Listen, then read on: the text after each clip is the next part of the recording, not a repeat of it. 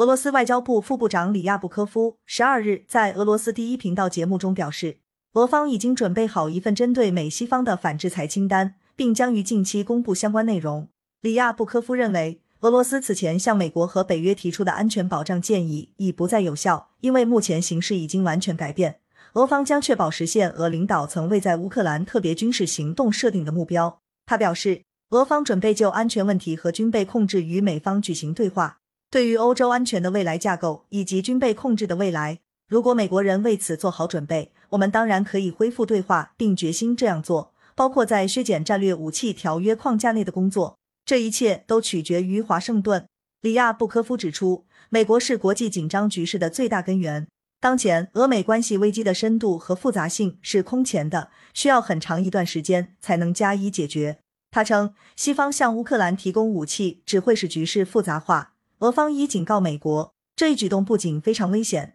并将使向乌克兰运送武器的车队成为俄军合法打击目标。里亚布科夫表示，俄罗斯将提交有关美国参与全球三百多个生物实验室工作的新证据文件。他指出，近日曝光的乌克兰生物实验室仅是美国参与的全球各地三百多个实验室的一小部分。此前，俄防辐射、化学武器和生物武器部队司令基里洛夫通报称，美国在乌克兰已形成由三十多个生物实验室组成的网络实验室的任务，由美国国防部减少军事威胁办公室下达。另外，俄总统新闻秘书佩斯科夫当天证实，俄总统助理梅金斯基率领俄方代表团与乌克兰代表团以线上视频形式进行了谈判。克里姆林宫十二日消息说。俄总统普京当日在与法国总统马克龙和德国总理舒尔茨通话时提及，近期俄乌代表以视频形式举行了一系列会谈。塔斯社报道称，乌克兰总统泽连斯基十二日表示，希望乌俄谈判在现实中得以推进，